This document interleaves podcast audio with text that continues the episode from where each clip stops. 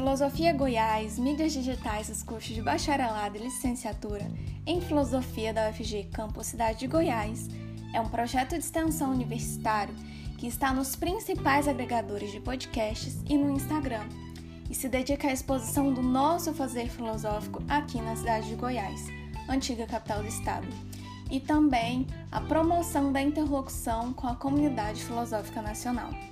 O canal de podcast Filosofia Goiás promove entrevistas e exposições orais variadas, seminários de pesquisas, webséries e debates sobre os mais variados temas de filosofia, com discentes, professores e pesquisadores dos cursos de bacharelado e licenciatura em filosofia da UFG, campus Cidade de Goiás, e com convidados de outras universidades de todas as partes do país.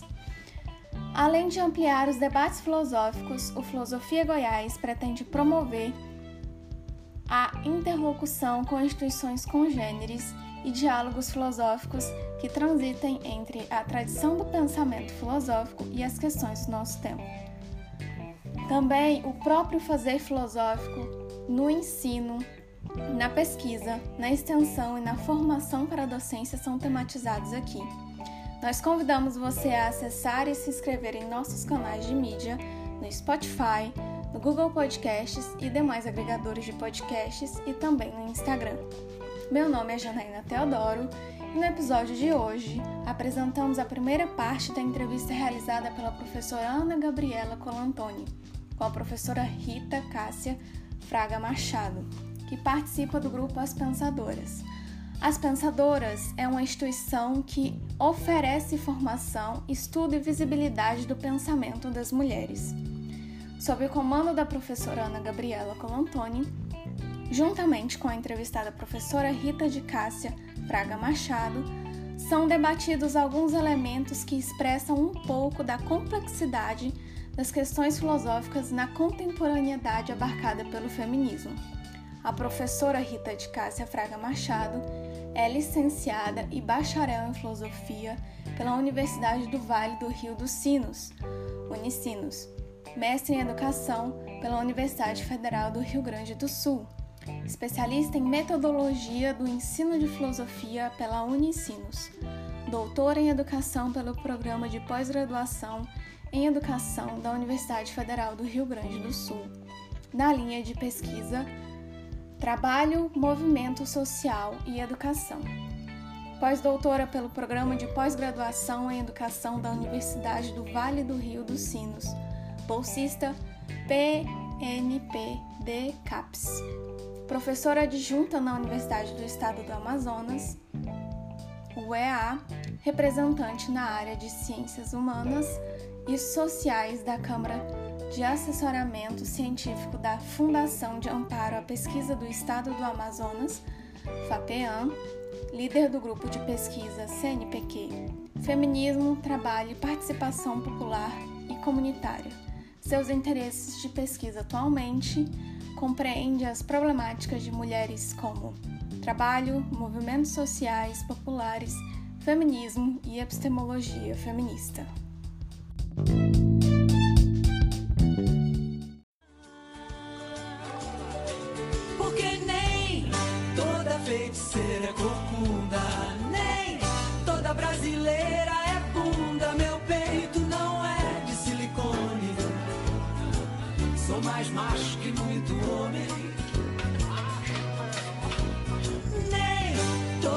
Feiticeira é corcunda, nem toda brasileira é bunda. Meu peito não é de silicone. Sou mais macho que muito homem.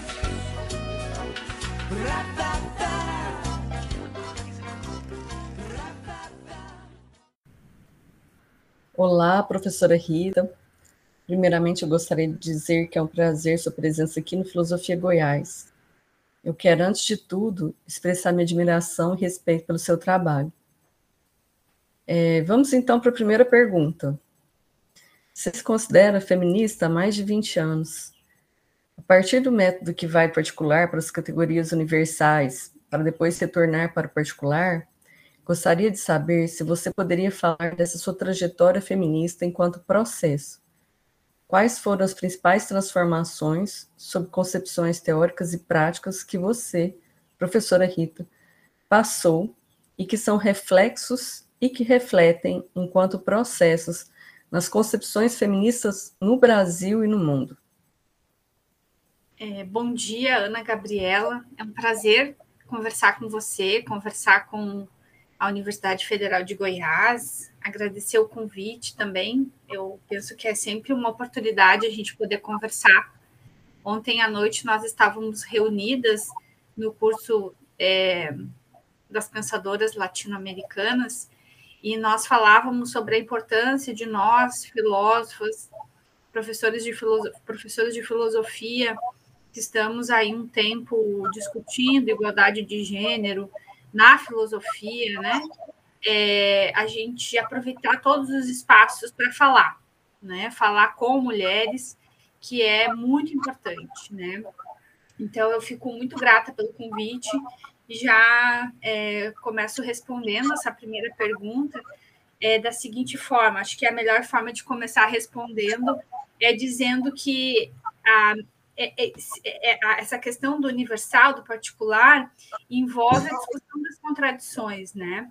Então, é, ser feminista há quase 20 anos me permitiu, é, nesse processo, me dar conta de muitas contradições, né? É, que faz parte da nossa realidade social, cultural, enfim. As pessoas pensam que pelo fato de nós sermos feministas, né, nós automaticamente superamos a estrutura patriarcal e machista, né? Quando as pessoas, ah, eu sou feminista, eu estudo gênero, eu, enfim, eu, então automaticamente a gente já é, superou essa estrutura que é estrutural, né? Que é o patriarcado que é estrutural. Então, e não é bem assim, né? A gente vai se dando conta, e à medida que a gente vai se dando conta, porque o feminismo é, um, é uma questão cultural, histórica, né? Que a gente precisa avançar muito, né? E aí isso se dá no processo, né? Não é no processo de reflexão, de ação, de reflexão, de ação e aí de transformação, né? Porque é isso também, o, o movimento de síntese né, de, um, de, um, de um movimento de particular universal, ele é ele visa a transformação. Né? Então, o, fe, o feminismo, o meu feminismo, ele precisa transformar. Né? E, primeiramente, a gente transforma a gente mesma. Então, quando que eu passo, eu, Rita, a escutar mais as minhas é, companheiras? Esse é um processo pedagógico e feminista. Quando que eu passo a eu não interromper as minhas companheiras? Né? Então, se dar conta desse processo de contradição que está nessa cultura machista, patriarcal, é um passo muito, muito importante. E que eu faço diariamente, viu, Ana Gabriela? Isso é diário, assim, às vezes eu fico pensando, diário e permanente, né? Às vezes eu fico pensando, nossa, será que aqui não me faltou escuta? Será que aqui não me faltou é, ter um pouco mais de paciência? Será que aqui não me faltou fazer a pergunta certa? Né? Porque muitas vezes a gente diz, ah, as pessoas não as mulheres não conseguem responder, mas será que nós conseguimos fazer a pergunta certa, né? Então, assim, esse processo de dar-se conta das contradições né, que estão presentes nos nossos cotidianos é, feministas, né, é um processo histórico, né, e, e, e ao mesmo tempo também é, só tem sentido se for feito com outras mulheres, né, com outras mulheres.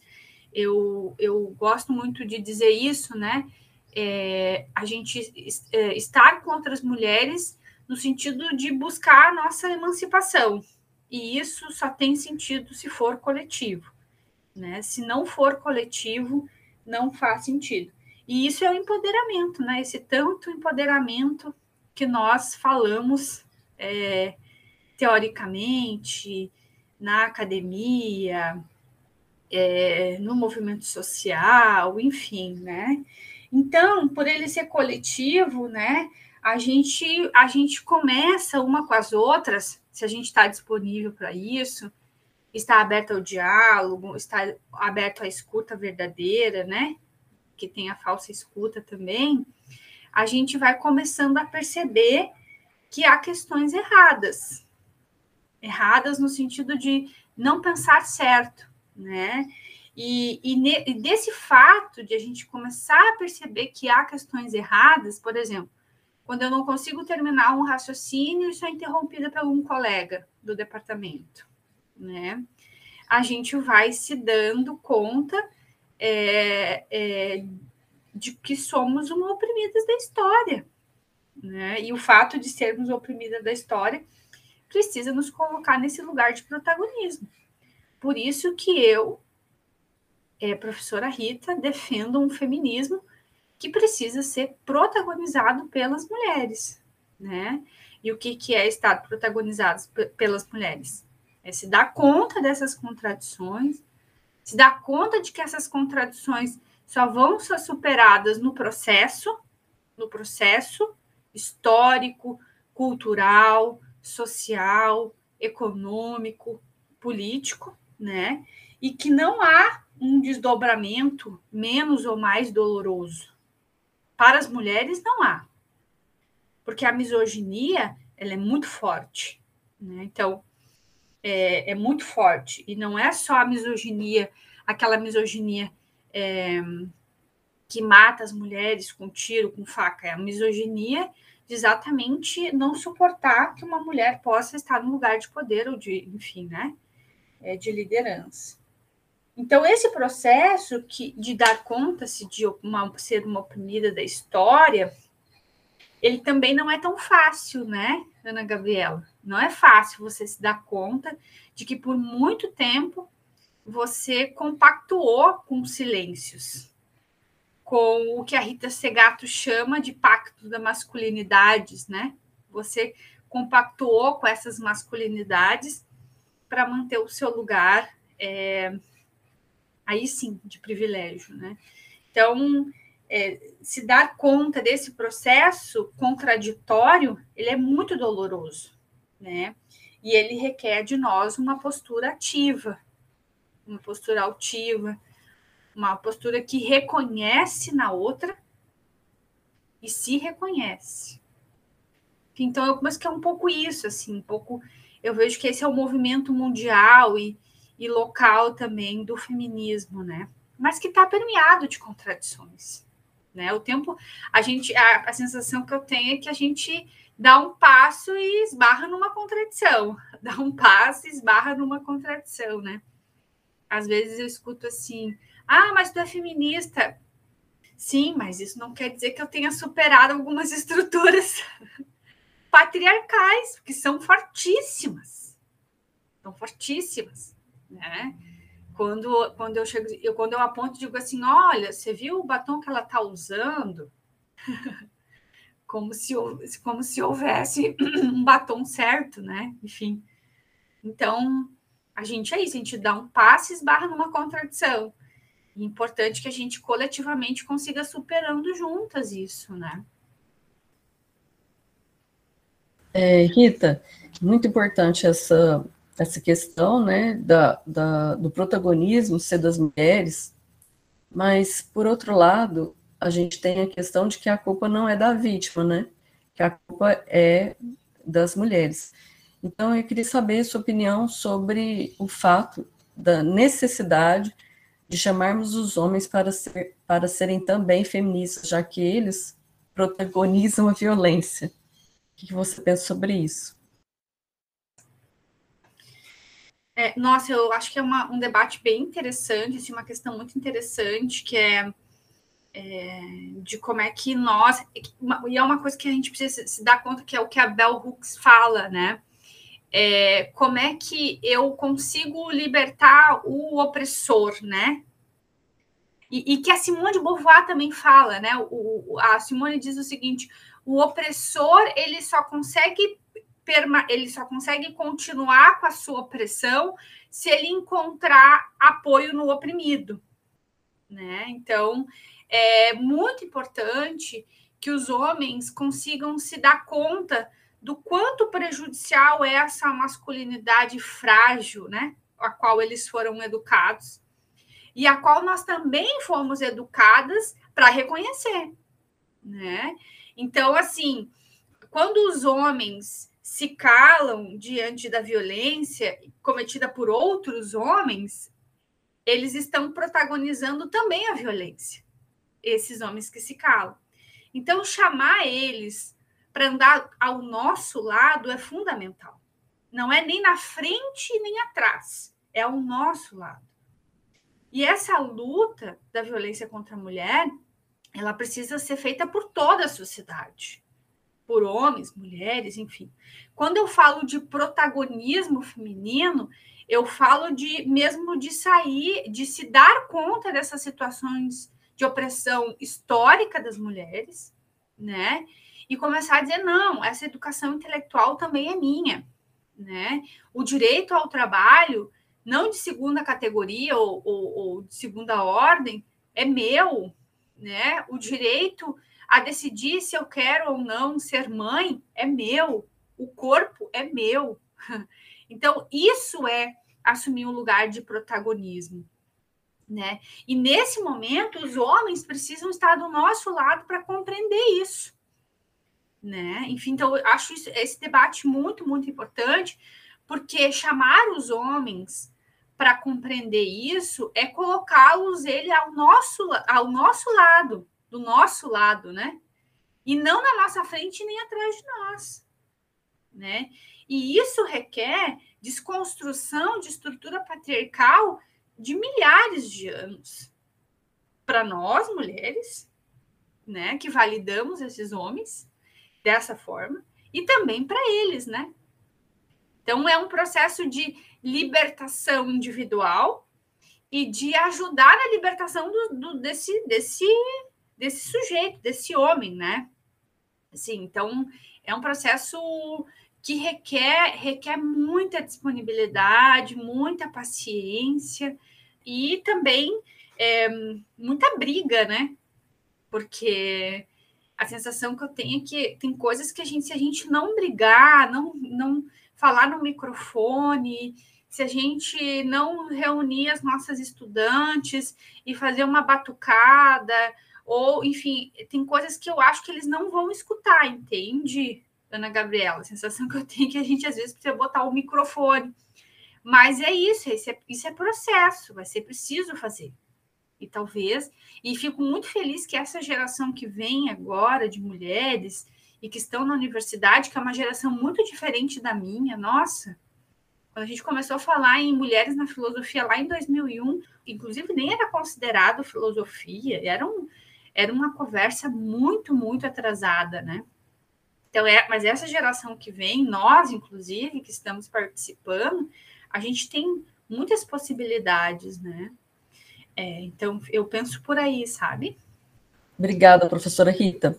E eu queria, é, então, nesse processo de responsabilização dos homens, né, e também é, de tê-los, então, a partir dessa desconstrução, enquanto aliados, a gente pode pensar na nossa condição também de professoras brancas, né, que, de uma certa forma, nessa estrutura, a gente também tem determinados privilégios.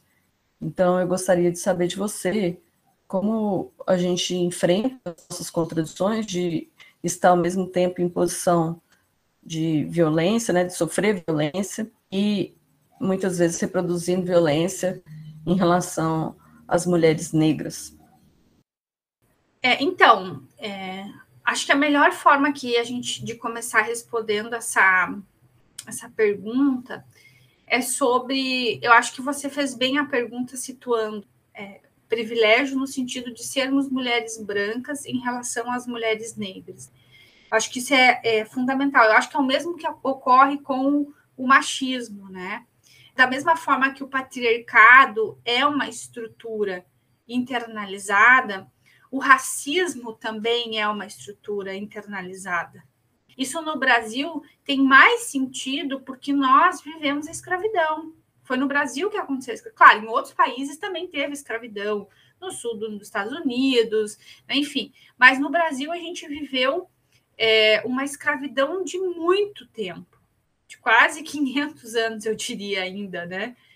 Muito isso ainda muito presente na nossa cultura, né? A cultura racista. Então, acho que se dar conta dessas contradições é fundamental e elas também não são fáceis. Porque quando eu comecei a ler mulheres negras, que elas diziam assim: olha, você tem que se dar conta da sua branquitude e o quanto mal ela causa, é o mesmo, é, não é na mesma intensidade, mas é o mesmo que a gente olhar e dizer assim para o homem: olha, tu precisas te dar conta do teu machismo e ver quanto mal ele produz para a sociedade como um todo. E ir fazendo essas reflexões no sentido de, de não vitimizar nenhum nem outro, mas sabendo que aí nesse lugar tem, tem estruturas mais frágeis, mas a gente poder avançar junto no movimento de reflexão, de ação e de transformação. Porque também, se a gente ficar nesse lugar de acusatórias, ah, de somente de acusação, a gente não avança. A gente avança com pensamento elaborado, com reflexões, com ações, com boas ações, com pensar certo. E eu penso que isso a gente vai poder fazer com todas as mulheres. Mulheres brancas, mulheres negras, mulheres indígenas, mulheres quilombolas, mulheres, enfim, com toda essa pluralidade que somos propor um movimento de convergência, não, porque tem muitas coisas que nós não convergíamos, mas de dizer que a gente só vai conseguir superar o patriarcado e o racismo se nós estivermos juntas nesse processo. Então, acho que é muito importante na nossa filosofia é, pensarmos numa perspectiva de caminharmos juntas, também lado a lado.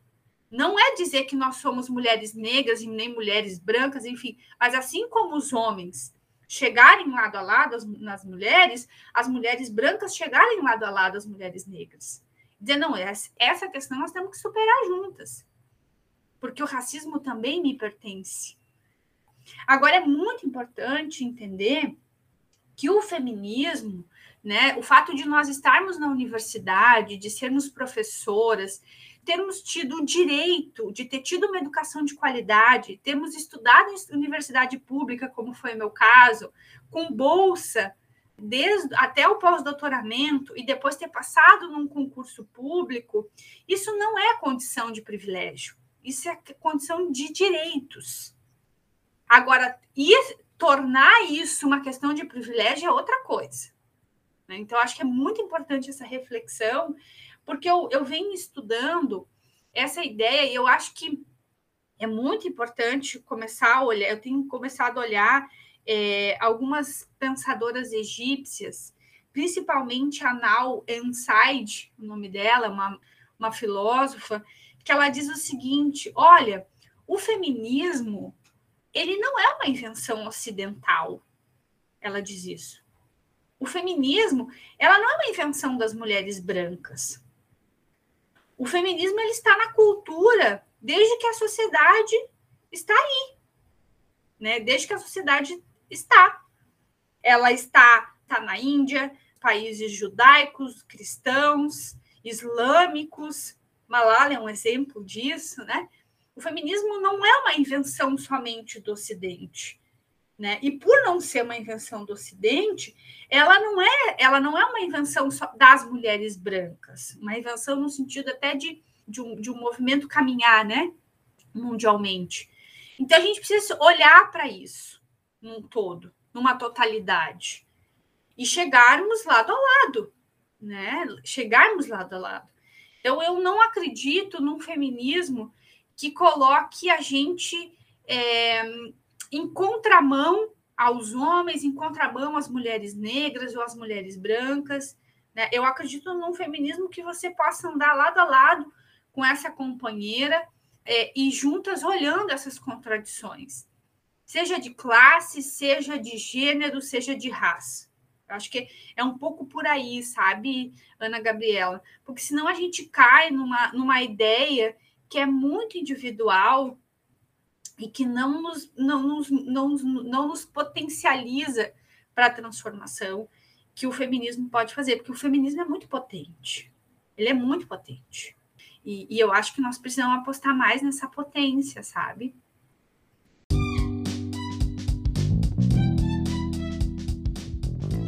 Este foi o 55º episódio do Filosofia Goiás, que compôs a primeira parte da comunicação Feminismo e suas complexidades, com a professora doutora Rita de Cássia Machado. Colaboram ainda com Filosofia Goiás, o professor e coordenador deste projeto de extensão, Cícero Oliveira, os professores colaboradores Felipe Assunção Martins e José Gonçalo Armirros Palácios, além da aluna Janaína Teodoro Oliveira, bolsista Probec UFG. Nós somos o Filosofia Goiás, uma atividade de extensão universitária ligada aos cursos de bacharelado e licenciatura em Filosofia da UFG Campus Cidade de Goiás, antiga capital do estado. Além do Anchor, Spotify e Google Podcasts, você pode nos acompanhar no Instagram e entrar em contato conosco pelo e-mail filosofiargoiás.gmail.com. Assinando o Filosofia Goiás nos aplicativos de podcasts, você fica sabendo de cada novo episódio. Fique com a gente e até a próxima!